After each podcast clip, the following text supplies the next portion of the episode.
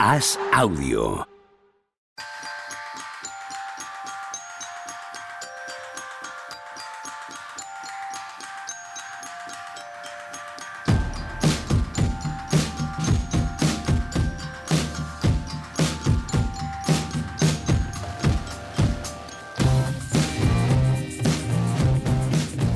Hola, ¿qué tal? Hoy estamos a martes 4 de julio del año 2023. Uy, nacido el 4 de julio. Ahora que lo digo. Es 4 de julio. 4 de julio, San Fermín. ¿Qué tal? ¿Cómo estás, Juan Marrubio? Fuegos artificiales. Sí. Eso es el 15 de julio en Cangas de Narcea. Nos, Ya, nos pero- liamos, tío. Bueno. Bien, tú. ¿Sabes que Pepe Diario nació un 4 de julio? ¿Sí? Por hacer camiseta de nacido el 4 de julio. Cinco años ya, tío, con las bromas. Cinco años. Joder, Madre cómo mía. pasa el tiempo, macho. Algunos decían que no tenía ningún futuro eso. Pues me las dejas votando. ya, ¿Sabes? Si digo ahora mismo todo lo que sale de mi cabeza, no Hay- volvemos a grabar. Me echan de las, ¿no? hay mucha NBA. Eso es, eso es. Nos atropella la actualidad. Tony Vidal, ¿qué tal? ¿Cómo estás? Muy bien, nada, situándome en esta nueva vida. De, ¿Cuál? La de la Summer League. Hombre, la tenía preparadísima esa. Había partidos. Pero eso ya, ha empezado la Summer League. noche. ¿Qué me dices? Hombre, Esto es un poco, un poco lo del fútbol, que acaba y ya están de pretemporada, Sí, ¿no? un, Esto poco, es... un poco pronto. Han perdido los Lakers. Hack- Hackett Roy. Bayama a tomar por saco. Han ganado los Spurs. A veces me pregunto qué exactamente qué he hecho en mi vida para acabar en una conversación como esta, en un programa como este. No me siento orgulloso ahora mismo. No, no estoy orgulloso. Y viendo el tour, ¿eh? Viendo el tour que además están pegando una fumada de etapa, o sea, que, que da gusto verla. Sí, El entrenamiento con dorsal que se están pegando los cabrones. Pero cuidado con los abanicos, ¿eh? no, Yo no, no, veo- no, no hay abanico ninguno. Como puedes ver, como puedes ver por la Hacemos tele, una narración, en plan García y tal. no la están haciendo ni en la tele. la narración. Están metiendo vídeos de lagos y de, y, de, y de entrevistas que han hecho antes de empezar la etapa Sí, porque no tienen nada que contar. Está el Lineo subiendo a la cabeza de carrera, subiendo el ritmo. Tampoco. tampoco. Preparan una escaramuza Eh, para rascar segundos. ¿Cómo Sí, está la escuchaba bonificación? mucho. ¿Cómo se llama Ucelay? El que narraba Ángel con Ucelay. García. sí, Se ¿no? llamaba así, ¿no? Sí, pero estuvo Javier Ares cuando mucho con escuchaba él. yo, cuando los años de Indurain era este. Mm, Sí, sí, sí, porque con Javier. Ares, Javier Ares se fue de aquella a la SER Sí, ahí ya no con estaba, Linares. Linares y Ares eran la pareja de, de la SER. ¿No? Y Anselmo Fuerte estaba en la SER, ¿no? Pero todavía corría Anselmo. en- Ah, bueno, claro. En la época de. Indurain, ¿vale? Bueno, si hay novedad. Interrumpimos no preocuparse. el análisis de la No vamos agencia a libre. interrumpir nada. La actualidad manda. Esto es el diario AS. ¿Tú has visto algo de agencia, de agencia libre? Sí, pero de Summer League. No, pues ha empezado esta noche. Por eso. Ah, no, no, Coño, no. si te has quedado esta No, no, noche he visto a, los- verlo en los- directo. he visto los resultados y los boxes con Qué- un poco así por qué- encima. Qué maravilla. Perfecto. Vamos, es lo que hace mucha gente durante el año y pontifican que da gusto. Y en los playoffs, no durante el año. en los playoffs, Incluso- los playoffs. Sí, sí, sí. Por no hablar de los que analizan el draft, eh, sabiendo poco más que el nombre de, de los chicos. de los chicos que se presentan. Eso es verdad, ¿eh? Nos reímos todos de los que no ven partidos y hablan y hacemos todos lo mismo con el draft. Sí, sí. Eso es así. Hombre, la verdad es que el college debe tener audiencias como Sálvame. Eh, no, no. Sí, el el, mundo- college, el college tiene audiencias eh, de nicho, pero En- de la gente en que sigue el college. digo. No, no, España Por nada. eso digo, pero España que, absolutamente nada. No, que luego te llevas, Sálvame. te llevas sustos. No, lo que te llevas es. Alucinas con alguno, alguna profundidad de análisis a veces que ves. Alucinas. Te fascina la capacidad de la gente que, a través prácticamente del nombre, la altura y el peso, ya son capaces de sacarte Sí, el además, futuro. Esto, ya quisieran los del tarot tener la capacidad que tienen algunos analistas de, se ven, de jugadores. Se ven al Ignite, en los entrenamientos de Ignite, se ven la Liga Francesa. Oye, Claro. Almansa, Almansa estaba ya en. Este chico que ha ganado el MVP del Ujú. sub-19 estaba en la G-League, ¿no? Sí, ahora pasa, ya, pasa a Ignite, ¿no? Sí. Sí, O sí, sí, se va para allá. No, pasa a Ignite. No, pasa, Pasa de overtime a a Ignite, sí. Sí, Bueno. Signifique eso lo que signifique, porque no lo sé. He de decir que no soy un grandísimo enamorado de Ethan Almansa, dentro de que es muy bueno, evidentemente, pero no le veo, le veo que va a ser muy bueno, evidentemente, es muy bueno, ¿no? Pero de, de- yo creo que tiene más techo, desde luego. Es que es curioso porque este equipo no estaban, los que yo creo son los, seguramente los mejores de esta generación, que son Adaimara, que mide, que, el- que mide 2.21 y tiene unas facultades muy especiales, Pero es que luego Hugo González, el alero del Madrid, es buenísimo. Ese es buenísimo, de verdad. ¿eh? Y Izan Almansa yo le veo muy, mucho, que explota muy bien su físico, que no es poco, pero así como un talentazo de primeras tampoco, o sea, de, de- de un techo de altísima elección de draft, por ejemplo, tampoco lo veo, pero ya veremos, hombre. Esto contando con que es una super promesa y un MVP de todos los torneos sub, etcétera. Digo, situándolo un poco en eso. ¿Le falta tiro, quizás? Le Y falta para un poco, jugar de, tan dentro, un le poco de recursos, altura, claro, sí, sí. ciertos recursos más allá de. Luego tiene, tiene alguno más, por ejemplo, Baba Miller, Pasa que Baba Miller, mira, ese sí. pero es mucho más yo. discontinuo que. No solo, lo, lo conozco yo porque sí que sigo el college y en Florida State primero tuvo una serie de problemas por el tema del reclutamiento Sí. que no lo dejaban jugar al principio, pero luego cuando vuelve, cuando empieza a jugar, vi como tres partidos Sí. seguidos y dejé de verlo porque es que no jugaba nada. Sí. Nada, o sea, sin- le sacaban un embargo- ratito, apenas eh, hacía ninguna huella en el eh, equipo y tal, y claro, me dejé Sin de embargo, en el Madrid le- lo tenían rankeado como este, como un proyecto de primerísima categoría. Y la verdad es que luego cuando le ves, se ve al final de la final contra Francia, por ejemplo, que durante el resto del partido no está tanto. O sea, él, él tiene, tiene unas facultades y una capacidad espectacular, pero eso que se habían dividido con los sub-18, que es donde está Nuevo González y Aymara. Claro, también a Francia le falta, yo creo que este torneo lo puede haber jugado en Banyama, ¿no? Mm. Por edad, sí. Que están y Koulibaly, Ujú. o sea que que imagínate, la final de ayer con Adaimara y Wembanyama y tal, las que estas dos canteras son en todo el baloncesto español y el francés, porque en todos los torneos estos sub, tanto de hombres como de mujeres, te encuentras, te encuentras a las, a las dos. Bueno, y de hecho en el Eurobásquet femenino fue segunda España y tercera Francia con dos bajas fundamentales. O sea que hay, hay, una, hay una clara línea de trabajo en ciertas canteras que han superado lo que conocíamos nosotros de jóvenes, que era balcánicos, etcétera, etcétera. Incluso Está claro. estadounidenses en este mundial. Sí, bueno, Es que sí, que sí, no ya sabemos que no correcto, eso, pero en sí. lo que es Europa, el caladero al final, la realidad es que en el 90% de los torneos, españoles y franceses, con un tipo de jugador además muy concreto, este torneo se ha visto, es un, ya un tipo de físicos muy claro, sobre todo en Francia se nota, pero en España en este torneo también, que es otro perfil de jugadores, pero, pero fuera de ese perfil, Hugo González, el alero del Madrid, es, yo creo que es un jugador que me, me- me maravilla absolutamente. Y, no, y estaba con los sub-18 con Adaimara porque los, los repartieron un poco en la Que ahora van también, ¿no? Son candidatos a Sí, ganar sí. el europeo. Sí, sí, sí, 18, can- candi- clarísimamente. candidatísimos. Muchos de estos van a estar en la NBA. Tienen un Sí. perfil, no solo un perfil, sino han diseñado sus carreras, G-League, eh, baloncesto universitario, Sí, sí. han diseñado sus carreras Esto- con la idea muy clara de Esto que en la pasa NBA. ahora ya y sí. que va a ser malísimo para Europa, que los jugadores ya tienen unos carriles muy claros, que además se han ido abriendo nuevos con todo esto de Ignite que, y, y- y Overtime, etcétera. Y luego con el tema de los derechos estos de imagen de college, se, se abren puertas que antes no había. O sea, se van a ir jugadores, el caso de Adaimara, que seguramente se vaya a UCLA el año que viene. Esto, esto antes no pasaba cuando no se cobraba allí.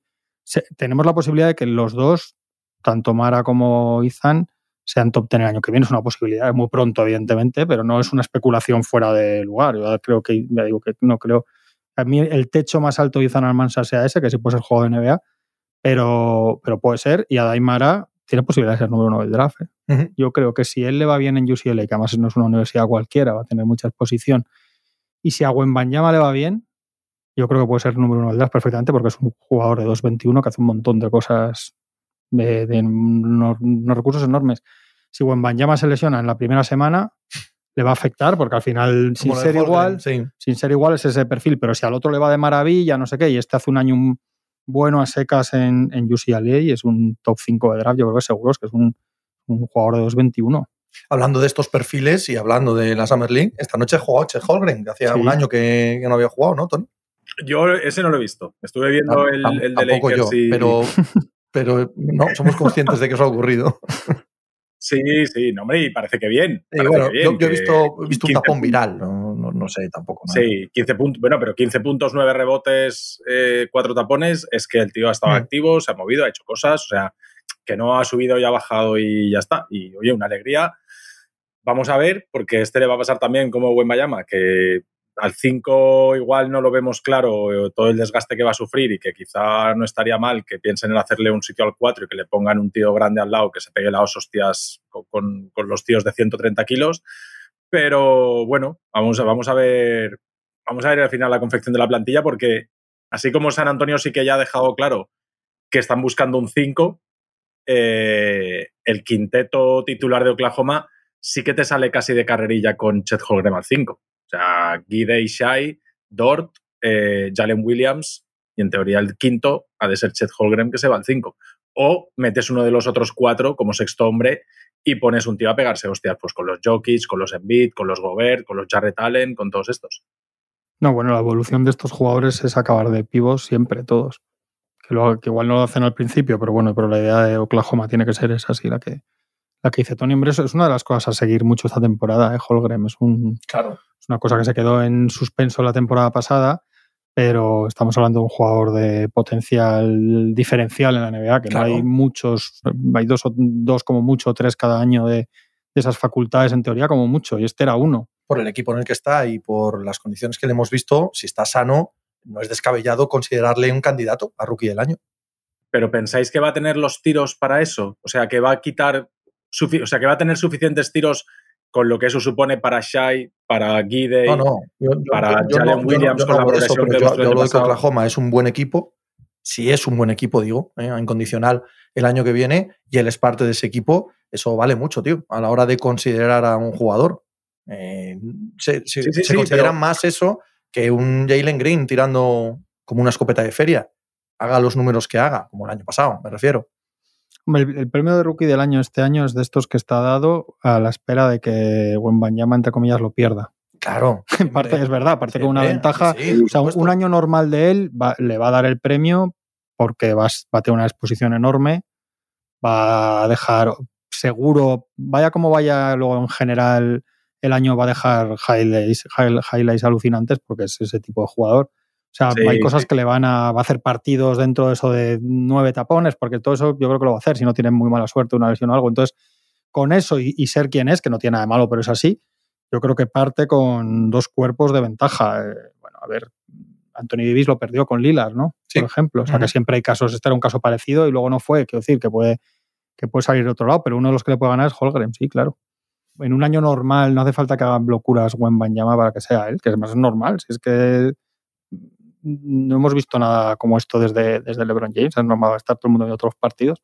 Y Scott Henderson, que no va a tener a Lilar al lado y que es el perfil que decía Tony ahora, va a tener tropecientos tiros, ¿no? Probablemente. Pues este ya veremos con, qué eficiencia, con qué eficiencia y con qué números, pero es potencialmente un chico que va a tener mucho el balón en sus manos.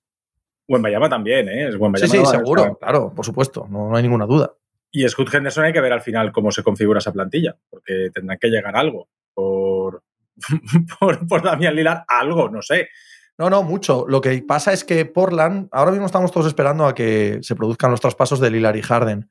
Y son dos circunstancias diferentes. Portland puede esperar a que en el traspaso lo que llegue sea futuro en vez de presente. Eso, eso puede suceder. No es el caso de Filadelfia. Filadelfia necesita presente. Entonces, si para Portland llega mucho futuro, para Scott Henderson a título individual y a sus números, significa que puede ser un, uso abusivo prácticamente del balón, ¿no? Sí, probablemente sea lo más. El, ejemplo que has puesto de Jalen Green a mí me parece muy acertado. Probablemente de entrada, después hace falta ver la eficiencia de cada uno, pero, pero de entrada es balones a Will. Evidentemente, mm. ya está Fernie Simons. Además, a Fernie Simons ya con un contrato serio, no es. No está con contrato de rookie, de. No, no, no, está ya con su contrato de 20 y pico millones. Y, y los tiros van a ser pele y melee. Bueno, y, los, y hay que ver también Jeremy Grant, 160 millones, cuatro años. Claro, cuatro, cinco. es, el gran, contrato absurdo de esta agencia libre. Hay varios, pero este es, este es insuperable. Era absurdo. Era absurdo con Lillard. Y Era Lillard ya con Lillard, cuando al día siguiente además llega la petición de traspaso. Ahí hay algo raro, ¿eh? Sí, hay, algo, en la cadena, algo en la cadena que está roto. Sí, de hecho el rumor es que Lillard ha dicho, o sea, el rumor es que Lillard dijo, porque Lillard y Jeremy Grant son muy amigos, y el rumor es que, que Lillard dijo, no, no, si queréis que me quede, ponedle el pastizal, que este no se puede escapar. Le ponen el pastizal y ahora dice, bueno, a mi amigo ya tiene el futuro solucionado, a mí sacadme de aquí. Eso es un rumor. Yo no, creo que se pueda ser tan maquiavélico, sería terrible, pero algo de verdad hay, algo, algo extraño hay ahí debajo que también mm, entronca con que Portland nos haya mandado mensajes muy claros de esto de hacer lo que quiera Lillard se acabó que a partir de ahora miramos por nuestro bien y Miami o no va a ser la mejor oferta, punto. Que eso en la relación eh, tóxico-afectiva que han mantenido Lillard con Portland Trail Blazers no era tan obvio de ver que iba a acabar así. Eso se va a poner feo. Sí. Se va a poner feo porque la, Miami no puedo hacer magia, no tiene para dar un retorno por Lilar y eso se va a poner feo porque lo va a querer acabar allí. Y está la gente haciendo cuentas de tres, cuatro equipos implicados y eso, mm, no sé, yo cuando veo otros pasos de estos de con el, la maquinita de ESPN y los miro porque es que es ridículo, ¿no? es que eso siempre se responde con lo mismo. Se puede hacer cada uno el que quiera, Eso pero que no es- sabemos cómo acabaría. Pero Pero, es que además siempre se responde lo mismo. ¿Quién te va a dar ponte, La- la dos primeras rondas por Hero? Ya está. Sí, si encuentras eso, la es tuyo. Pero, es que, pero es que eso no existe. Miami ahora mismo no tiene una buena oferta que hacer, Claro. como se ponga por Lilar y el otro va a apretar mucho y han dejado caer que, que, va, que va a sacar el fantasma del armario para asustar a los, a los que puedan querer a Lilar que no sea Miami Heat. Yo lo que creo de, yo creo que está claro lo, lo que comentábamos aquí después del draft, que es que, que cu- cuando comentábamos que habían dicho desde los Blazers que no habían hablado con Lilar era más mala señal que buena. Mm. Yo creo que está claro que los Blazers lo vendan como lo vendan. Cuando le le eligen a Scott Henderson, le están diciendo a Lillard, chato, esto es lo que hay. Luego se puede vender como se quiera, porque si no haces algo, lo que sea. Y, y está claro también que él, que él quería esperar de verdad, a, tenía alguna esperanza. Yo no sé si Draymond Green o algo. Yo creo que le esperaba algo, no sé. A, a ver, porque está claro que él, que él deja pasar la primera noche de mercado, ¿no? Y cuando ve que, que es lo mismo, y era migrante, el Anferni Simmons y, y jovencitos y lo, que surja de no sé qué, dice, ya está. O sea, que deja correr esos días para ver si le sorprenden con, con algún caramelo. Y es que lo único que se me ocurre, bueno, se había hablado de, de, de Green, ¿quién va a ser? ¿Qué más podían haber hecho? ¿no? Nadie. Y ahí Sí, no es cuando dice, bueno, pues ya está, y les pilla a los otros con el contrato de Jeremy Grant y con todo. O sea, un, un pequeño desastre para los Blazers. va a acabar mal eh, por, por la presión que está haciendo, o sea, porque por, por, esta, por este player empowerment. Es decir, Portland ha hecho todo lo que tenía que hacer para tener contento a Lillard. O sea, 450 millones de dólares tiene firmados en toda su carrera. Es decir, no se han guardado, Portland no se ha ahorrado ni un solo céntimo en toda la carrera de Lillard. Le han pagado siempre todo lo que le podían pagar. Y a veces incluso haciendo extensiones a dos años vista para hacer un mega ultra chachi super mega max y pagarle 60 millones dentro de cuatro años y cosas así. O sea, Lillard no puede tener ni la más mínima queja de, cómo le ha tratado la franquicia. No le han regateado nunca nada.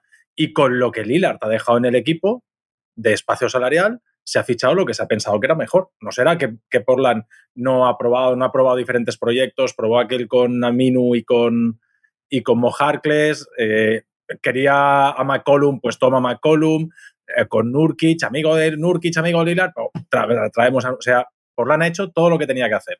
Después los resultados deportivos no han llegado, por lo que sea.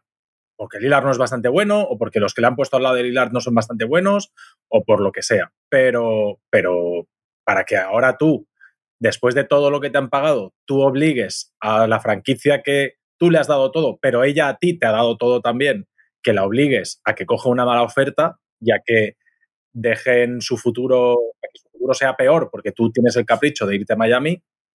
Por cierto, no, no, yo, yo, yo, lo eso, entiendo, yo entiendo las eso, dos partes. Eh. Sí, eso sí, sí, yo sí. creo que es así, pero, pero eso no sirve en la cabeza de Lilar claro, para... para no. Él, él, no va a dejar por eso decir yo solo quiero ir a Miami y de poner en un apuro a los Blazers y de tener un, al final un divorcio feo, ya se arreglará con el tiempo y cinco años después ya volverá y le retirarán la camiseta y todo. Él no va a dejar de, de intentar ir donde él quiera, intentar ganar ahora por sentirse así, porque es que los jugadores no hacen eso. Y es que ah, bueno, igual, bien, que pero... Bill, igual cu cuando le firman a Bill la, la, la famosa cláusula antitraspaso, sale, sale el dueño de los Wizards diciendo que esto que, no iba a suponer nada en el futuro, que era simplemente una forma de considerar a Bill más un socio que un empleado. Bill dijo que no iba a utilizar eso para hacer la franquicia y, luego lo hizo. Es que así, pero es que luego te pones en el otro lado y también los jugadores también pueden decir, oye, Marcus Smart ha sido el casi el leprechaun de los Celtics la última década y acaba de decir que una semana antes los Celtics le dicen que está todo bien, que no tiene problema, que iba a estar y no sé qué, y se entera por su agente y su mujer cuando él está durmiendo la siesta. O sea, que, que, entendiendo que los jugadores ahí pueden pecar, también, también carga mucho, las, o sea, que las franquicias tampoco tienen ningún problema cuando les conviene en hacer lo contrario. Pero y, y, siempre, y. Yo no, y, siempre se acaba así. Si es que estas cosas, si no lo haces es a que tiempo no puede antes... ser de otra manera. Eh, pero pero yo, yo, no, yo no creo que sea pecar. A mí me parece lógico. Primero, no hay nada que deber unos a otros. A Lilar le han dado todos los máximos porque si no se los daba el mercado. Es un jugador que ha sido de máximos continuados. Se, se lo da Portland y si no, pues sería un problema para Portland porque todos los veranos querría ese máximo donde, donde estuviese. Entonces, es quiz pro quo. O sea, tú eres un jugador élite que está en solo estar. y porque esa franquicia, como todas, pero valía hace 10 años mil millones y valdrá ahora 3.500, claro. entre otras cosas, como por, por, porque toda la NBA va en una burbuja tal, pero la, el, el, incentivo, el valor real de los Blazers durante años ha sido Damián Lillard. Pero que yo, yo es que creo que nadie debe nada a nadie. O sea, tú has jugado por el dinero que te han puesto, el espacio salarial es el que es, el máximo que te pueden ofrecer es el que es, y además es que tú eres ese jugador. No es que le están dando un máximo eh, continuado a un jugador menor, ¿no? Oiga, a la cara de la franquicia, o estar todos los años, eh, una de las grandes estrellas de la liga, bueno, normal que te lo den. Normal también que la franquicia quiera hacer alrededor de Lilar un equipo campeón, que lo intente de una manera o de otra. Por cierto, se ha equivocado mucho. Pero, como bien decía Tony, esto no es para echar en cara, esto es para analizar lo que ha pasado. Se han equivocado, han tomado decisiones muy malas en lo deportivo, pero eso no tiene la culpa Lilar. Pero realmente no es que tenga la culpa ni el general manager, ni el entrenador, ni nada. Bueno, son las circunstancias a las que te ha llevado la liga, las posibilidades, y te has equivocado. Y no has sido capaz de montar un, equipo campeón alrededor. Hace ya un par de años que esto tendría que haber acabado. Sí, es lo que hace un par de años. Hace dos años que todos, sabemos que, eso, tocó techo. Totalmente, totalmente. Y se han equivocado todas las partes un poquito más. Y esa equivocación va a llevar a esta situación. Mm. Esta situación en la que Lillard quiere ir a Miami, Lillard no va a poder ir a Miami así a palo seco porque a los Blazers no les conviene. Y yo entiendo a todas las partes. Entiendo a todas las partes. Aquí nadie debe nada a nadie. Portland tiene que hacer la mejor Mm, el mejor traspaso posible para tener un buen futuro. Y Lillard quiere ir donde le apetece jugar con, la gente que quiere jugar para pelear por el anillo. Y todos tienen que pelear su, lado. ¿no? no creo que haya malos ni buenos en esta historia. Y lo normal es que acabe yendo a Miami. Pero hay unas normas, ¿eh? hay unas normas de juego que, a las que tú te acoges. Porque cuando tú firmas un contrato y te lesionas, te pagan hasta el último céntimo.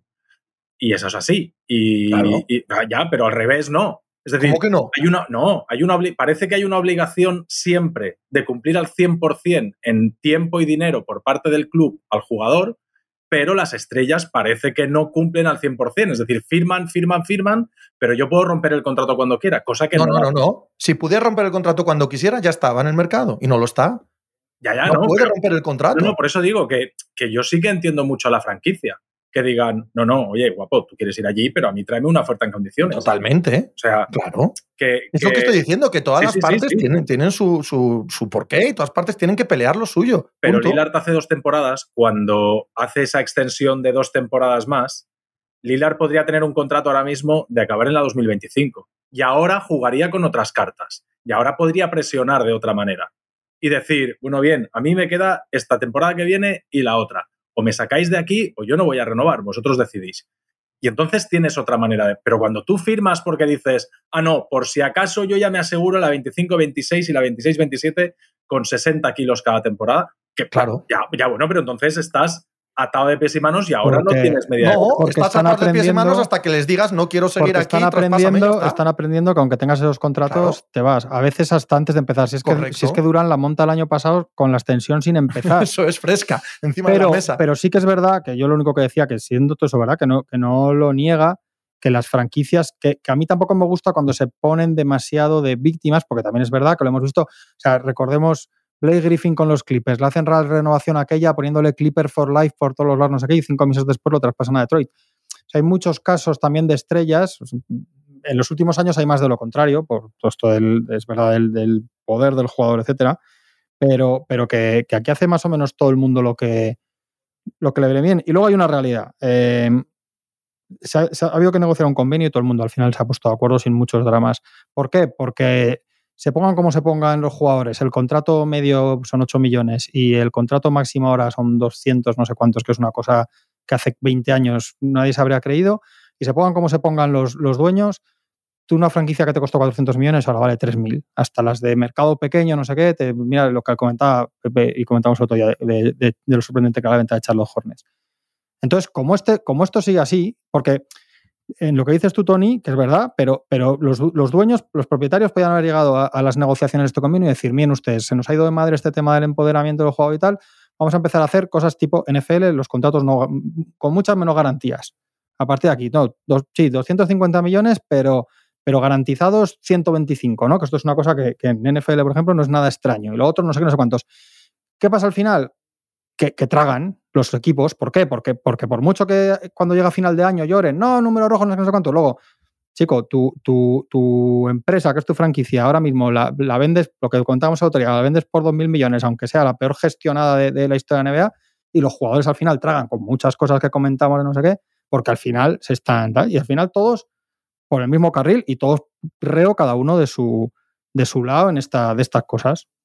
Pero incluso con otros convenios colectivos, en otros acuerdos, siempre va a haber la circunstancia de que cada cual va a mirar por lo suyo Sí, y va a tener pero- mecanismos mientras existan los seres humanos y tú puedas decir, pues me enfado y ahora no juego.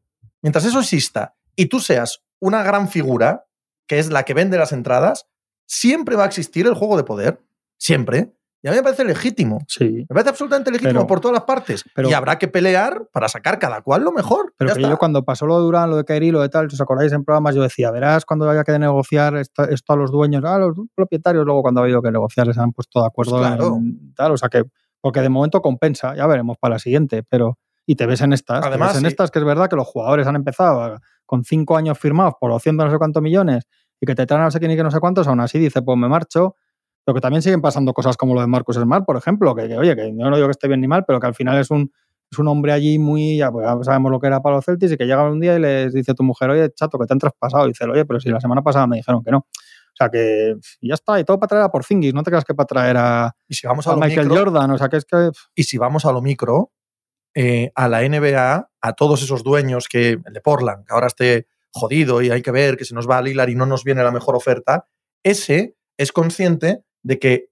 la gran, no solo el gran, la gran revalorización de la franquicia, sino que la facturación anual proviene de que mínimo de veterano y todos los programas del planeta y toda la gente que sigue la NBA en julio esté hablando de que Lillard se va o no se va y si es bueno que se vaya o no se vaya por este traspaso o por cualquier otro. Y que eso es tan relevante para sus números negros como ganar partidos de baloncesto. Entonces, preocupado, preocupado, preocupado del todo no debe estar, aunque le quede un equipín más feo el año que viene. Yo, es que como los contratos. o sea, no, no digo que no, ¿eh? que sí, que es verdad todo lo que estáis diciendo. Yo lo que digo es que lo de traspasar. Lo de traspasar a un jugador a mitad de contrato, eso está especificado en las normas. Y lo de ahora me enfado y no respiro, pues en teoría no. Entonces, a pesar de que yo no quiero ponerme del lado de los propietarios, pues tú has de saber gestionar tu carrera y tus contratos. Pero, pero, ¿qué, pero ¿qué hace de malo Lillard pidiendo el traspaso y queriendo irse? Exactamente qué es lo malo. Él Es no una- ha dejado de acudir a su puesto de trabajo, él no ha dejado de rendir. Tú sabes que esto es una industria del espectáculo y tú no quieres tener a un jugador así enfadado porque es malo para tu negocio. Pero, ¿qué ha hecho mal Lillard? no, Que más da que tenga tres años de contrato como siete. Bueno, me quiero ir, vale, pues busquemos una solución, ya está. No, claro, pero la, la cuestión es si llega el 15 de el 1 de Sí. octubre y Lillard sigue en los Blazers. ¿Qué? La profesionalidad que hemos visto de algunos jugadores de algunas estrellas quizá no es la que. Pues no se lo pagues. No, No, se lo pagues, demándale, di que no está en los entrenamientos, tal. Eso puede pasar, eso ha pasado con ¿quién, fue, Kairi? ¿A, a, a cuál le han sancionado sin cobrar durante meses, por dos semanas, porque no estaba tal? Es- A Simmons también. Eh, Quiero decir, estas cosas pueden pasar. Y tú tampoco quieres dejar tu carrera acabar de esta manera. Y luego todo Simplemente el- estás forzando, pero no existe una pandemia general de jugadores que de repente pasan de jugar. y luego todo el sistema de super máximos, ciertas excepciones, etcétera, todo eso son creaciones más de las franquicias. Mm. en su obsesión por retener a los agentes Sí. libres, que no se vayan, o sea que, que todo tiene su... que esos los jugadores tampoco se plantaron un día y dijeron, aquí el tiene que ser 200 y pico millones y llevo 10 años, tal, esos son eh, ajustes que se hicieron pues después de todo el trauma de Kevin Durant a los Warriors y todo Sí. lo demás. Entonces, al final, pues bueno, pues es que lo que hay. A mí me parece que es que este me parece un caso con un componente emocional por todo lo que viene de Lillard y tal, pero es que tenemos a James Harden que ha pedido el traspaso tres veces en tres años prácticamente. Es que y Récord Harden- mundial. eso Pues iba a mira, decir, bueno, Harden esperando a que ver qué pasa Sí, aquí. me parece, eso sí que, por ejemplo, yo lo de Lillard lo entiendo como un caso de esto es que hay de vez en cuando, ¿no? Que pasaba de un fin de camino que estamos viendo que es difícil, que había un componente emocional, un componente de no saber, ¿no? Cuándo, cuándo parar, igual para estar por las dos partes. Pero claro, tienes aquí a Harden que, que, que, que pidió irse de Houston, pidió irse de Brooklyn y ahora pide irse de Filadelfia, o sea que, que Sí, casos- Harden también firma también por menos a dinero, no sé firma por dónde, menos claro. dinero de lo que debería en Filadelfia para ayudar a hacer eh, plantilla y ahora cuando negocia con Filadelfia este año, Mori le dice que lo de cuatro o cinco años que se olvide. Que aquí todo Dios busca lo suyo. Que aquí no, en mi opinión, no hay ni buenos ni malos. chico, cada cual busca su negocio. Y a Harden, de la misma manera que él, cuando le traspasan de Brooklyn, juega sus cartas y ceden algunas cosas para ver si pueden conseguir el anillo, ahora Filadelfia ha jugado sus cartas. Bueno. Y ha decidido que no quiere darle 5 años, 260 millones y tal, legítimamente. Y por Harden- lo tanto, ojito, porque Harden ha optado por los 36 millones, ¿vale? De este año, para que le traspasen, que es también una jugada verbal. Que a ver si Mori no va a usar eso como, bueno, pues igual juegas estos 36 millones aquí, en Filadelfia, amigo. Pues, pues Bueno, ya- todo- ya- cada, cada cual está jugando sus cartas. Ya han dicho que como mínimo parece que empezará la temporada allí. Pues Claro, claro, yo creo que es una amenaza. Sí, pero- una realidad. Pero es que el, el mercado con este, si, si Lilar por sus circunstancias hay poco mercado, es que el mercado con este, para acabar en los Clippers, que es lo que quiere, es muy complicado también. La operación es muy Claro. complicada. Que Harden hace dos años no presentó los papeles a tiempo para no recuerdo. Para la sí. extensión, Sí. después del traspaso, Claro, sí, correcto. Pero luego, luego, Morey usó, usó eso para hacerle un contrato menor en tiempo y en dinero, de tal manera que podía utilizar ese espacio salarial. Eso Harden ahora, si lo hizo por, por ayudar al equipo o no, no, da igual, porque eso es una filtración de los agentes, ok, correcto. Pero ahora, a la, a la hora de la verdad, de negociar el contrato largo, es Morey el que le ha dicho, no, olvídate, dos, tres años, tal, pero olvídate de los cuatro, olvídate de, de lo que te podemos dar de máximo. Pero para mí, más que el Bueno, pues ya está. Aquí cada cual, cada cual se planta encima de la Sí. mesa y busca lo mejor para Pero sí para mismo. mí, Ya que, está. que criticando, entre comillas, vamos, o poniéndote en el filo de los jugadores, me parece. A mí me gusta menos, o me parece más casi.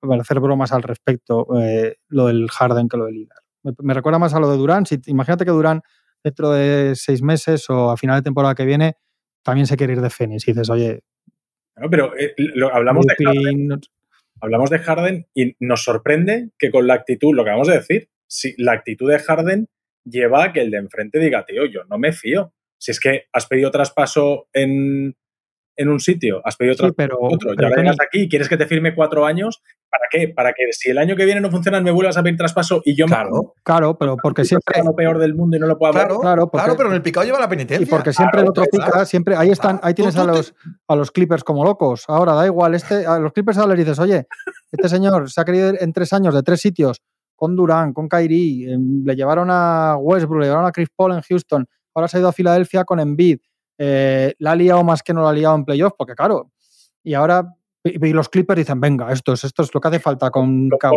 lo que hace falta es lo que hace falta es un tío veterano, con la cabeza para allá y que se lesiona mucho en playoffs. Venga, para adelante, de cabeza, porque a nosotros sí nos va a salir bien. Pues, pues lo, lo llevarán encima también, porque claro, es que luego se nos olvida que, que Harden tiene, ¿qué tiene? ¿Cuántos tiene Harden? ¿35, 36 ya? Creo que es del 88. Claro, y, y que viene de una temporada que ha estado bien, pero que tal, y de unos playoffs que cuando se ponen 3-2 contra los contra los Celtics, él no, no saca el estoque, precisamente, en el final del sexto y el séptimo. Entonces, Del 89. y con eso, con tal, y otra vez enfadado, y otra vez tal, otra vez no sé qué, ya tienes a un aspirante al anillo que, que vende el alma por, por James Harden en 2023. Entonces, ¿qué, qué lección van a aprender los, los jugadores de, de todo este sarao? Si, si es que Si es que Creo no hay que ninguna Harden- lección es una cuestión, si tú tienes No talento, si tú tienes claro. talento, va, va, va- va- se, se todo. Si Kairi con todo lo que ha hecho, no sé qué, se ha llevado, no se ha llevado todo lo que se puede llevar, pero se ha llevado ciento y pico millones. Si Harden está otra vez en las mismas y hay un aspirante al anillo, porque igual podía ser, oye, pido el traspaso y, y dices en la NBA, ¿sabes? Pasa la bola esta de, de silencio total, nadie que. Es que siempre, si, si tú eres de los que tienen talento para meter canastas, siempre se acaba, se acaba yendo un roto para tu descosido y, y están así todos. Sí, Harden con Kawhi y con Paul George, esa sí que parece que va a ser la buena, ¿eh? Sí, sí, sí. Era, es, además Claro. es justo, justo lo que le faltaba a Los Ángeles Clippers, lo hemos dicho durante estos últimos años. Están a un base de estas características de ser un equipo contendiente. Eran los problemas que atisbábamos ahí. Y Westbrook, Sí, y Westbrook de escolta. y, y, y De escolta tirador. esperemos que recuperen a John Wall como es este hombre. No, No. pero es verdad, es que, es que, es que al final dice, bueno, a mí me parece lo de Harden tremendo y me parece que deja además, sobre todo eso ya se lo decía Pepe eh, hablando, eh, me parece que uno de los personajes del mercado NBA sin que le haya tocado nada y sin que haya abierto la boca, para mí es Joel Embiid. Porque en pleno prime, en ya no sé si está ya más en el lado de allá que para acá del prime y, y- y todo lo que lleva encima de, de fracasos en playoffs y, y costaladas en playoffs y lesiones en playoffs, se queda en una situación de absoluto limbo y, el, yo, yo no entiendo, yo, yo no sé qué se me escapa, pero yo si fuera Mori iría por Lilar de cabeza. exacto. Es que el día de la agencia libre, Cuando, está se, todo el mundo filtra, hablando de eso, cuando sí, se sí. filtra todo y sale lo de Harden y lo de Lillard y no sé qué, hay un momento en el que suena fuerte, se filtra primero Hmm. que a Maxi no le van a hacer la extensión nada más puedan, sino que van a esperar a ver qué pasa. Y claro, porque en cuanto Harden dice me salgo, Morey se queda así y dice, "Jolín, que ahora podemos hablar todavía de. Podemos hablar de, de todo lo que ha salido de Filadelfia, que se ha ido Niang, se ha ido McDaniels, Claro. se ha ido Milton, ahora Harden se quiere marchar. Eh, lo normal es que si se va todo esto y Harden se va, o lo traspasas por algo que no tenga mucho peso, eh, Embiid te diga, oye, pues a mí me sacas de aquí, a mí no me dejes a jugar con Maxi, que con Maxi y yo no llegamos a ganar el anillo. Es que no tiene tres años, además, en para que le rehagan el equipo. ¿eh? Claro, entonces No, no, no, eh, tienen que lo, ser competentes este año. lo que se filtra es que van con Tobias Harris y con Maxi a por Lillard y rondas. Maxi, Tobias Harris y rondas y se van a por Lillard. Eso se filtra como dos, tres, cuatro horas antes de, de que empiece la agencia libre. Y luego que dicen que Maxi, Maxi es es intocable. intocable. que Bueno, tiene- pero que este- tiene huevos ya. Claro, sí. Yo no sé quién decía Yo ayer. he visto los- muchos intocables ayer luego alguien- sobeteados. No sé ¿eh? quién ayer, de- claro, de los gordos decía si. No sé si fue. Hero, Hero era intocable por Harden. Sí, mira, intocable es. Yo creo que fue Winhouse ayer Nadie lo quiere tocar. vaya. que dijo, que dijo si, si Filadelfia va de verdad por Lillard, está mañana allí Lillard. Hombre, claro, Filadelfia. evidente. Y yo creo que, que Lillard, aunque él tenga que hacer el gesto de Miami hasta donde pueda, yo creo que uno de los sitios a los que él iría es Filadelfia. Fijo. Porque Fijo. Está con Embiid y tal, coño. es Que además tiene poder, pero tiene, no- contender. tiene poder, pero no tanto poder. Tú puedes llamar a Filadelfia y dices, no voy a jugar bajo ningún un concepto ahí, te lo- lo que traspasan y no te queda otra que tragarte. hablábamos con Bill, ¿no? Que Bill te dice, solo voy a los Suns y tiene la cláusula antitraspaso, pero igual si le dice, pues de momento te quedas aquí, ya vemos, igual sí que dice, pues igual sí que iba a Miami, ¿no? O sea, no te va a decir, Sí me sí. voy a Utah Jazz o me voy a Charlotte Hornets, pero por hilar igual no va a decir, ah, pues me voy a los Pelicans, sino tal, pero igual eh, si ve que lo otro que no, que no, que no, igual dice, bueno, oye, pues mira, pues vamos a ver con Embiid qué pasa y tal. ¿No? Al 100%. Pero- Eh, eh, es que esto del poder de los jugadores y dónde quieren ir y tal, es verdad, pero Sí, sí, es solo hasta cierto es verdad, punto. Es verdad, pero... Solo hasta cierto punto. Te quedan dos años o tres de contrato, te Y al- traspasan a otro sitio que y- no y está al mal, final, puedes torcer el morro. y que al pero final luego sabemos, joder, sabemos porque pelear, mucho, ¿no? la NFL es muy descarnada para eso, sabemos que los propietarios gilipollas no son. Son muchas cosas, son seguramente muchos seres muy malvados, pero son gente que ha levantado muchas veces imperios desde la maldad muchas veces, ¿no? Sobre todo en la NFL. Bueno, en la NFL no Maravillosa. muchas veces. Sí, siempre. Siempre. En la NFL siempre. Si no, no entras, ¿no? Si no, si no pasas unos criterios de, de maldad. Pero quiero decir que, que tontos, tontos de tontos de que les engañen no suelen ser y, y- y realmente al final van que, que si no, que es lo que decía, que si, si un día tienen que decir se han acabado los contratos garantizados de, 200 de más de 200 millones, chavales, y, y a partir de ahora os reís de vuestro padre, ya lo dirán. Pero que de momento si no lo dicen es porque que es que acaban de negociar un convenio hace, hace cuatro meses. hombre, que les va Y hemos tenido, así, y sí, esto de ahora se ha suavizado mucho, ha cambiado mucho el, el- agencia libre. Mira cómo se ha resuelto los equipos con, con espacio salarial y tal este año. Acordaos, hace, es que no sé si fue en 2018 o 2019, que cambiaron 16 estrellas. Sí, de un verano sí, sí, sí. loquísimo tal. Y, ahí- y- y ahí, Empezaron a caer contratos de 80 Sí. millones a gente y que. ahí siguen, y ahí- y ahí seguimos. Gente que no Y venía. ahí ni- seguimos con lo- las atrás. reglas sin tocar. O sea que, bueno. Ju- Juanma, sois los ganadores de la agencia libre. Y esto me yo veo un poco de exceso de optimismo, ¿no? ¿Sí? Yo es que o tengo, sea, la yo- sensación, tengo la sensación de que no hay ningún equipo que haya cambiado a mejor. Creo que hay, equipos, creo que a hay mejor. equipos que se han mantenido y que pueden salir ben- Es que, es que ha sido curioso que muchos de los equipos con margen salarial no se han dedicado a, a meter de verdad Claro. ahí contratos como pasaba antes, ¿no? O sea, y ahora parece que se, se, se estira otra cosa. Yo sí veo en ese sentido perdedores de equipos que querían hacer algo claramente y no han podido. Para mí, no Sacramento Kings, por ejemplo. Yo creo que Sacramento Kings tenía claramente una idea que era o Green o Kyle Kuzma o algo se les había ocurrido. De hecho, hacen el traspaso este de, de la noche del draft con Dallas y tal para hacer hueco. Y no han hecho nada al final, ya han, ya han renovado a Mm. Harrison Barnes y bla, bla, bla, bla. Pero yo los Lakers, yo tengo buena sensación, pero tampoco para una locura. Pero sí que es verdad que, que en el momento que ellos optan, y yo creo que bien por la línea esta continuista, digamos, y no por tirarse a por un Kairi o alguna cosa rara, en el momento que te tiras a por eso, el balance es bueno. Es bueno, porque el contrato de Reeves es buenísimo para lo que podía haber sido, con el miedo que había de tener que pagarle 100 millones. Al final sale muy bien el contrato de Reeves. Para mí lo de Prince es un, es un lujo por lo que sale dinero, es un grandísimo refuerzo. Lo de Angelo no es criminal porque es un contrato de uno más uno y no sé si habrán aclarado, acordado con él porque ahora se puede eso, si, lo, si puede ser traspasable o no, o sea, si él puede vetar o no traspasos, que en el convenio anterior no se podía, si era uno más uno, él podía vetar, ahora lo tienen que negociar y no han dicho que se han acordado algo de ahí. Y bueno, pues Vincent me parece un poco sobrepago porque a mí no, más allá de los playoffs, no, no me maravilla, pero es un jugador que necesitaban, va por el Redder. Bueno, yo veo, han pillado un pivo joven, físico que necesitaban, que a mí no me gusta, pero vete tú a saber si con un cambio en Orleans les da. No sé, yo, yo creo que está bien. Hachimura Sí. se- está un poco, para mí, sobrepagado, pero también si apuestas por él es lo que has visto en playoffs y les funcionó muy bien. Yo creo, creo que está bien, sobre todo que resolver así todos los. No, no perder no, a, los Reeves y compañía, mantener el bloque y tener jugadores, los secundarios, un poco con tíos como principal. O sea, te queda una rotación. Te queda una rotación para creer que si a Lebron le queda otro año bueno y, y lo que le pasaba al final también era mucho el pie y no solo la edad, para creer que tienes uno de los equipos que pueden ser aspirantes, no digo, pero como poco y no, y no es poco. No, me, no, no me parece mal, pero tampoco, lo que quiero decir es que tampoco me parece de esto de los, los ganadores, pero bueno, yo creo que, que está bien. No, es que ganadores, pues lo, lo habéis dicho, ¿no? Que no hay nadie que. Bueno, quizá. Yo sí tengo un ganador, ¿eh? Yo sí tengo un ganador, que es Milwaukee. pero. Milwaukee. Bueno, pero Sí, Milwaukee yo también. no porque esperaba- construyeron yo- sí, claro, pero yo no esperaba que lo mantuviesen todo. Todo, sí, no, no, Sí, desde luego. Entonces, a, a mí me da la sensación de que Milwaukee sale, sale muy reforzado de una agencia libre que era peligrosísima. para Brook ellos. López pare- tenía un- daba la sensación que tenía un pie fuera. Igual que parecía que Middleton Sí. lo iban a amarrar como Claro, fuera. pero, pero, o sea, que salgan de aquí tal y cual estaban, Sí. me parece tremendo. Sí, sí, para, porque para ellos, ¿eh? además es que no podían. Hay gente que la gente que, no- que a veces dice, no, porque fíjate que está por la situación de ellos con el impuesto y tal, Claro. no podían hacer nada. No podían hacer nada más que mantenerse. Era mantener. punto. Sí. Entonces sí, es verdad que bueno, bien. Y Phoenix Suns, que Sí. pensábamos a jugar, Phoenix- que- Phoenix- a ver, Phoenix, Phoenix eh, y Memphis han ganado claramente en este periodo.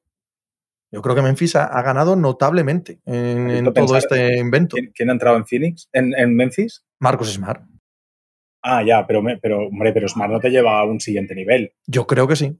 Para mí no. Dentro, dentro de donde están, ¿vale? Es marginal, por supuesto, pero de donde están, entre Dylan Brooks y Marcus Smart, hay una notable Sí, lo que diferencia. pasa es que Ma- Smart no es por Brooks. Bueno, cuando vuelva ya Morán, sí, puede ser. Yo ¿no? estoy convencido de que sí. Que falta también Tyus Jones. O sea, se han Claro. ido Sí. Dos guards. Piensa lo que piensas de Dylan Brooks, eran dos de los tres primeros con Morán de la Ya, rotación de pero, bases y eh, escoltas. lo, lo que pienso de Dylan Brooks en este caso Ya, es muy relevante. sí, sí. Porque, pero- porque- Sí, pero, que- pero que si metes a otro, digo. sí, sí, sí, yo te entiendo. Entiendo perfectamente lo que dices. Que es pero uno de los a mí me equipos- parece que es un equipo que realmente sí. avanza dentro de que está en el mismo escalón que estaba. Es que que cambien de escalón no veo a nadie. Ya, pero son unos equipos que podía haber hecho algo más con, con dinero, ¿no? Los Grizzlies puede ser, pero Yo, es- es- y estoy, yo estoy a la espera de Cleveland. Ahí ha habido rumores de Jarrett Allen, ha habido rumores. Incluso de Garland. Eh, Exacto. Sí, sí, de sí. Garland. Sí, sí. Estos son los que tienen el arsenal Mm. para si quieren ir a por Lillard y decir Lillard, Donovan Mitchell y Evan Mobley. Con estos tres Sí. tiramos para adelante y me traigo también a Nueva Lillard. York, ¿eh? También Nueva York, que no salen extraño en ellos, Sí, en sí. absolutamente ningún rumor, también tienen capacidad de hacer cosas. No parece que quieran, no parece que estén metidos en esta verbena ahora mismo, pero también podría ser un equipo contendiente a yo creo que Nueva York está en B. Embiid. Sí, ha sonado también. Ha A mí me también. pega porque como ya tienen más bases, escoltas, que verá que el es Os mejor que todos los que sorprendería tienen. mucho, os sorprendería mucho que la siguiente vez que grabamos, que es el 3 de septiembre, Towns hubiese sido traspasado. A mí Os sí. pregunto en serio. Yo a mí la verdad creo- es que sí. Yo creo que van a Ojo, empezar ¿eh? como están. Y, y lo hemos hablado muchas veces, que el cargarte al entrenador es la primera opción antes de traspasar a la estrella. Ellos habrán puesto el dinero a No, la estrella, la- eso, la estrella es otra ya. Ya, ya, sí, no, no. pero, pero, hombre, el contrato es de estrella. Sí, sí, Entonces, claro. Y, ellos- lo que puedes obtener por él también, Yo- quiero decir. Yo creo que lo tendrían que Mm. traspasar, ¿eh? Pero, pero la pregunta que has hecho tú no es esa. no, Exacto. no, yo, yo- y tampoco digo que lo vayan a traspasar. Yo digo si os sorprendería. Le ha soltado un dinero a la Sí, Nas sí. Reed, le soltaron. Mm, precisamente. Todo cuadra. Sí, sí, sí, sí, todo cuadra con, con eso, pero no creo que lo traspasen. Yo no me sorprendería. No me sorprendería si eso ocurre. No. Yo creo que se van a esperar 15 o 20 partidos. Yo creo que no acaba el año, pero empezarlo yo creo que sí.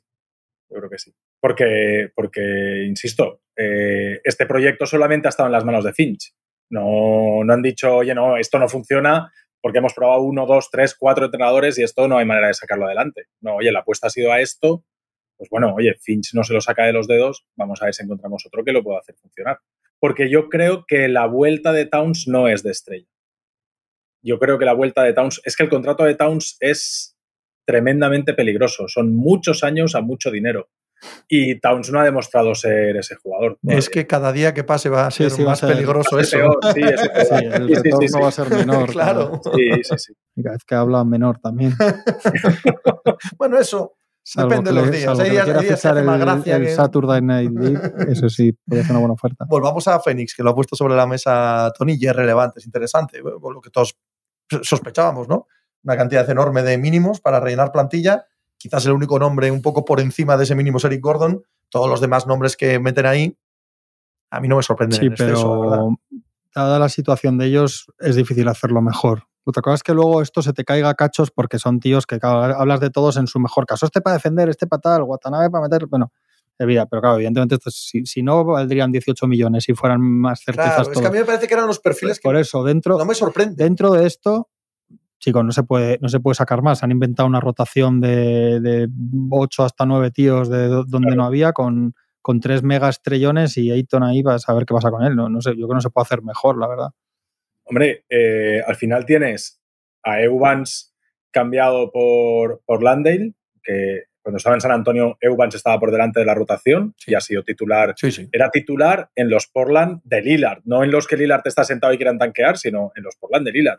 Bates Diop, que es otro jugador ahí que para el fondo de la rotación, mantienen a Okogi, mantienen a Damian Lee, mantienen a, a Cameron Payne, añaden a Watanabe, que era un jugador de rotación en los Brooklyn Nets. Es decir, que han conseguido hacer una rotación con jugadores de rotación, no con Yo, jugadores yo de... os confieso pequeño- que es exactamente lo que esperaba. Un ¿eh? pequeño lunar ahí, Ese- lo de Cameron Payne, ¿no? Sí. Ese es el- Sí, eso Bueno, ahí hace todo como bien. suma y es todo recta. ¿no? No, pero, No, pero es es el broma. mismo problema de cuatro Sí, años. Es broma, Bueno, pero no, pero que, que podemos nombrarlos a todos. Sí, todos para- son jugadores NBA, pero ¿qué, qué- para qué mí, esperabais? ¿Que para no mí han hecho, gente? Yo- para mí hay en esto hay una cosa, sí, es que es verdad que luego puede llegar playoffs y que digas, si es que estos son malísimos, porque es que son lo Sí. que son estos No, no, jugadores. total, Pero total. claro, es que no Pero pueden, digo que esté mal, claro, pero es digo que- que, que Sí, sí, pero, que no pueden ir a por aleros de Que sí, que sí, 15 millones. Es que Claro, entonces es- dentro de eso, eso apuesta. Y- Claro. Y el 90% de la producción en playoffs y en temporada la producción en playoffs la tienen que hacer Claro, los, los claro. buenos, que en, que en su caso son muy buenos.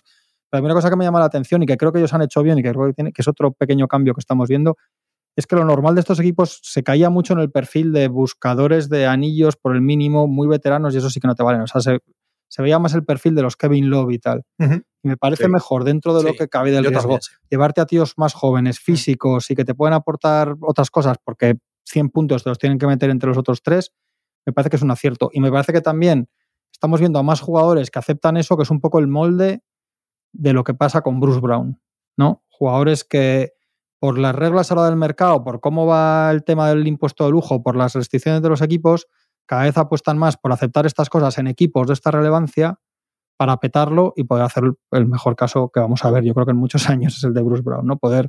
Pero es que esto pasó mucho cuando ganan los Lakers, ¿no? Que, que- es una rotación de gente de la que la, la gente se reía cuando les dice que no acabó y hacen el equipo con muchos mínimos y tal, y acaba la temporada, son campeones y entonces todos son buenísimos. Pero ¿no? si lo hemos visto este Danny, año Danny con Miami. Green, Danny Green sigue siendo buenísimo aunque está muy mayor, Caldwell Pop resucita, Caruso se convierte en un no sé qué.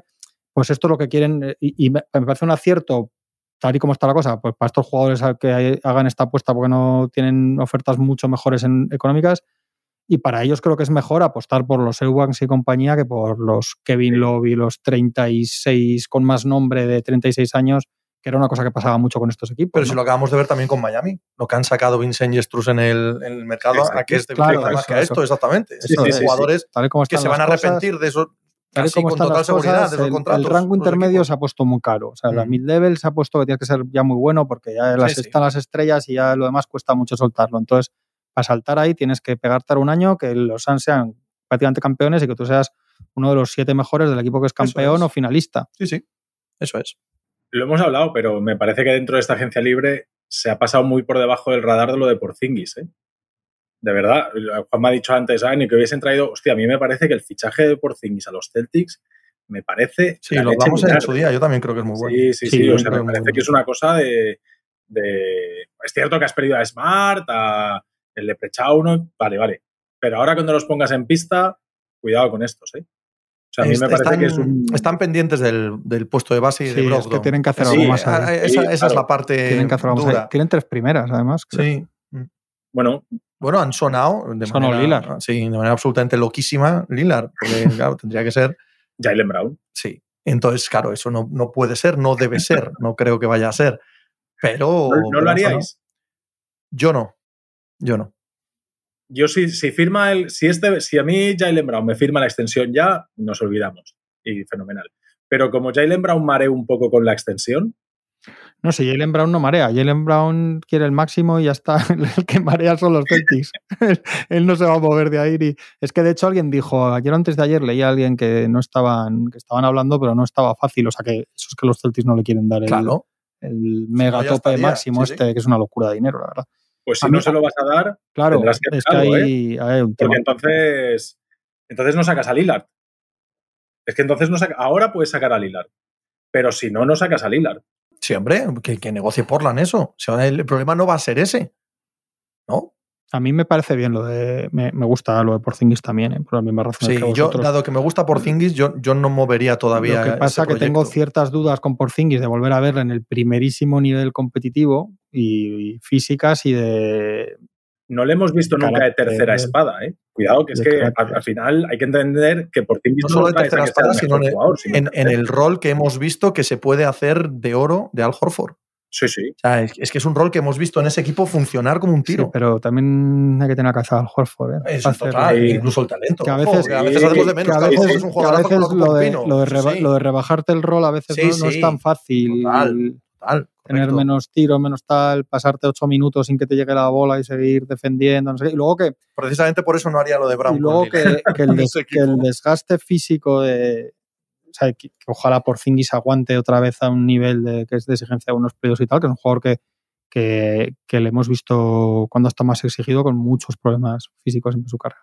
Pero la idea me gusta, falta de que la completen. Hay equipos como estos, los Clippers, hay aspirantes que están un poco, que la sensación que están un poco incompletos, ¿no? A la espera de que hagan esto algo con Brogdon, de qué pasa con Harden, de qué pasa con Lila. Pero bueno, no hemos. ¿Qué opináis del tema de moda que es Houston Rockets?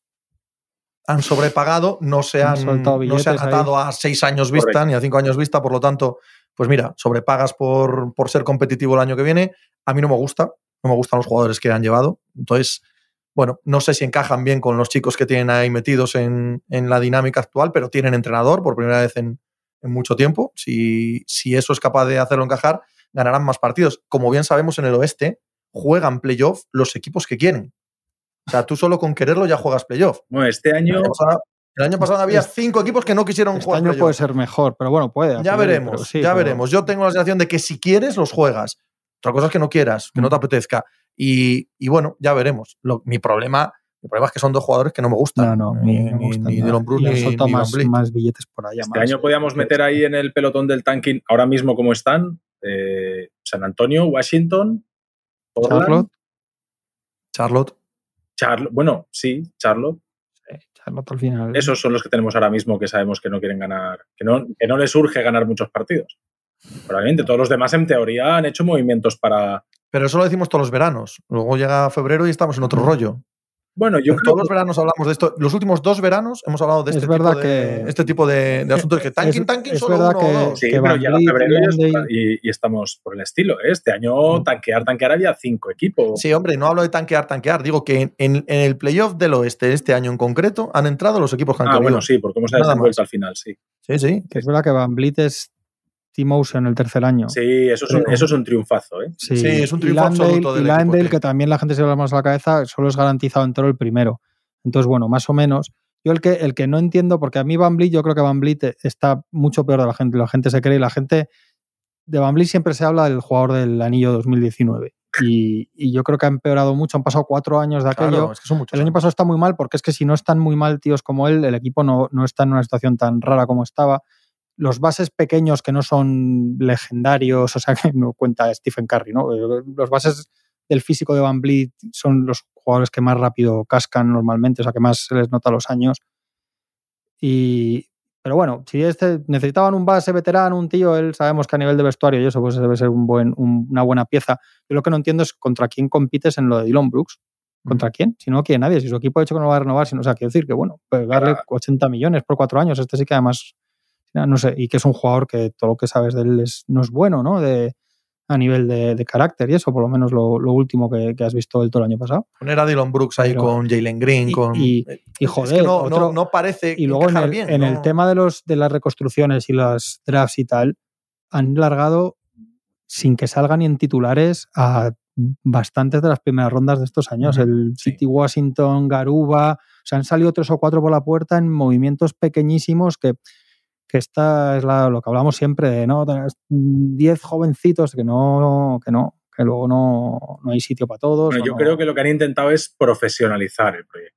Es decir, poner, era un equipo que no tenía nada de actitud defensiva y te traes a Dylan Brooks, que sabes que eso sí que te lo va a dar, narices y ganas de zurrar a la peña en defensa y de bajar el culo al nivel que sea, pero eso te lo va a dar. Van Blit te va a dar profesionalidad, sabes que va a llevar el, el va a llevar el rebaño más o menos bien.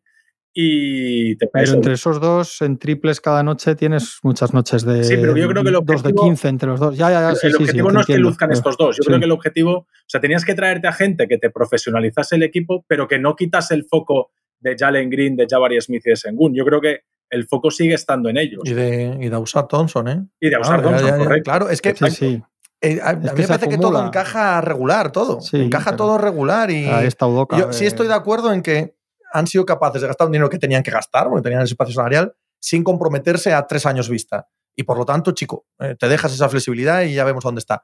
Pero el aroma en sí mismo me, resulta de un poco equipo Frankenstein. Eh, Udoka aquí es la clave, estoy de acuerdo. Udoka, Udoka es muy clave de si esto acaba siendo un equipo. Si esto acaba siendo un equipo, hay jugadores y roles como para que sea un equipo de, de play-in por lo menos. y supongo que es lo que buscan ahora mismo. De, enlazando con lo de Van Vliet, es terrible Toronto, ¿eh? Desde hace mucho Horroroso. tiempo. Y, Ujiri, Ujiri está a prueba de críticas porque ha ganado un anillo y efectivamente. Hay general managers que no parece que no. Pero hace tres años que han perdido una cantidad inmensa de talento a cambio de nada, de nada. Todo el equipo campeón, no hay uno del que fueran sacando, del que hayan sacado nada. Nada, nada, nada. han perdido todos. Hay casos que se pueden entender, pero otros. Es que además este, eh, lo decíamos cuando se cierra el, mercado de febrero, decíamos, va a pasar esto con Van no sé qué. Luego se va este, pero renueva Sagari Trend, no sabes qué hacer con Siakam. Es, es un equipo que no tiene nada de nada. Es como que sobrevaloran a sus propios jugadores o se cree más listo que los demás y al final, ¿no? se ríe con Lowry, se reía de las ofertas que le venían, ¿no? Siempre se ríe mucho Giri de lo que le dicen otros, pero, pero lleva dos, tres años eh, reorganizando mal eso. Horribles, horribles. Eh, tuvieron hace dos años, yo creo que de manera un poco casual. Sí, ese, ese año de playoff, ¿vale? Con, con, Scotty Barnes elegido en el, en el draft, y les engañó o les autoengañó ese equipo. Y han tomado una serie de decisiones como si fueran como si fueran los Atlanta Hawks o como si fueran, o sea, un equipo que ya tiene una base para competir, aunque salgan bien o mal las cosas. No, no, que va, que va. Y han perdido a Van Blitz por nada. Y, ya está. Y vamos a ver qué ha sacado nada. Eres, un equipo peor que el año pasado. Sí. Vamos a ver qué pasa con Siakam y con Arunovi. 80 sí, sí, sí, pero claro, es que lo siguiente 80 va a perder a estos, 80 millones a Poetel. Hostia, ¿no? es que es, una, es, una, absurdez. Claro. Sí, sí, sí. Eh, y Anunobi igual, se ríen de las ofertas por Anunobi y se acabará marchando Anunobi. Es que es, no sé, pero es mucho tiempo ya con, con el mismo patrón, sobre todo. Pues nada, eh, hasta aquí, el último programa del año. Te has pasado John Collins. ¿eh? Si nos acaba. Nunca pensábamos que queríamos esto. Se acaba una era. Nos queda Mike Turner. Siempre nos queda Mike Turner en, Indiana. Indiana muy bien también, ¿eh? El dinero que le han dado a Bruce Brown y... Hostia. Bueno, están un poco en esa situación de poderse gastar ese dinero en ese. Sí, sí, sí. y es uno más uno. es Team Ocean el segundo, ¿no? Dice alguien, no sé quién dice, pero es verdad que no hay, que no hay contratos de dos años o de uno más uno malos. Es un poco lo que decía con De Angelo también. Es verdad que hay minimizas. Dentro de eso, hay cosas que son mucho dinero, tío. Le hemos pedido un poco el respeto al dinero en la NBA. ¿No? Lo tienen. O sea, lo de Bruce Brown es verdad que les puede venir muy bien, pero es un dineral de la Virgen. Lo de Dylan Brooks y Van juntos. Ayer, cuando me dijeron cuánto ha ganado Lillard, es que 450 millones. Sí, sí. ¿Cuánto es el presupuesto del Barça de baloncesto? 30. Este año 27. El año que viene 6. No, el año que viene 27. el año que viene 5 o 6 al ritmo que va. Estamos hablando, Lillard tiene firmados 450 millones. Pero mira en reference cuánto ha ganado, porque Lillard al final con todo, ya sé que cuando hemos discutido no soy el gran defensor de Lillard, pero es un talento histórico, pero como talento y tal, pero mira el dinero que ha ganado eh, Grant. con las extensiones que ha firmado todas a tiempo y los contratos. Y era migrante, Sí, sí. que es un, que es un Sí, pero- piernas, con todos los respetos. Es un, Me- es un cacho carne que firmar, defiende. va a firmar este, este invierno un jugador japonés de béisbol que se llama Shohei Otani más de una sentada de lo que ha ganado en toda su carrera Lilar. Así que tampoco pasa nada, ¿vale? Coño, pero es mucho dinero también. Sí. Que no, o sea, Pero ¿qué quiero decir? y luego nadie Canelo Álvarez, el boxeador, firmó un contrato con Dazón en su día de 350 millones por cinco años. Si lo doloroso de esto es que luego no, se lleva- no hay un 2 millones para darle un running back, tío. Ese es el gran dolor del deporte americano. En todo esto, tío, los running backs no O sea, sacan me sacas un tema que me. Ya, ya, lo sé, lo sé, ¿no? y no es el momento para hablarlo, pero Tendrían, los running es backs tendrían que ser pagados en el mercado libre en el draft.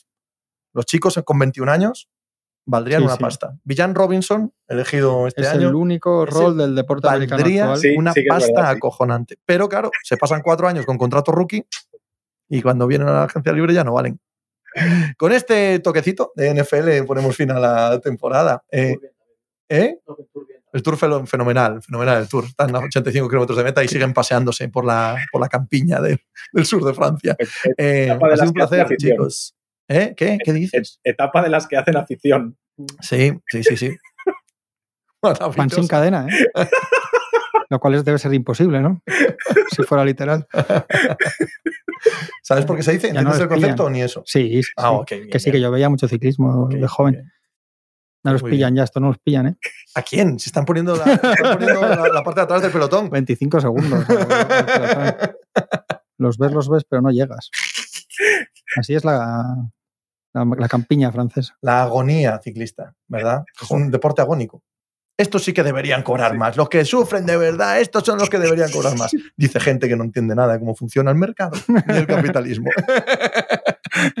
un mínimo, un mínimo de conocimiento. Tony Vidal pasa un gran verano. El 3 de septiembre volvemos a. Bueno, aquí en, mínimo de veterano, quiero decir. Luego lo- a, lo largo del verano nos veremos de otras maneras nosotros. Eso es. Buen verano a todos. ¡Hala! El 3 de septiembre, ya tenemos fecha. Que sí que lo ha dicho Machicado Vale, antes vale, de que no empezar. Pero ¿cómo que no? Que No, que aquí en la sala igual sí, que pero no nosotros. sabía si era ya seguro. Septiembre, eh, como- pleno mundial. Septiembre aún es verano. Volvemos, volvemos para Hombre. octavos de- del mundial. Algo así. Es una Mira. canción de la mejor banda de todos los tiempos. Mujeres. No, Airbag. Ah, Volvemos para Que no octavos son, que no son, me la juego. Mira, no son 41 un segundos. no son un adminículo de coches, son una banda. Eran 24 segundos y ya son 42. He Pero no parece, no parece que el, No los el- pillan. el saudal esté muy la persecución, ¿vale? Da la sensación de que el pelotón le da igual, que ahora mismo se escapen un poco. Va a ser tarde cuando quieran. No creo. ¿Cortamos ya? ¿Cortamos ya? Cortamos. Hasta luego.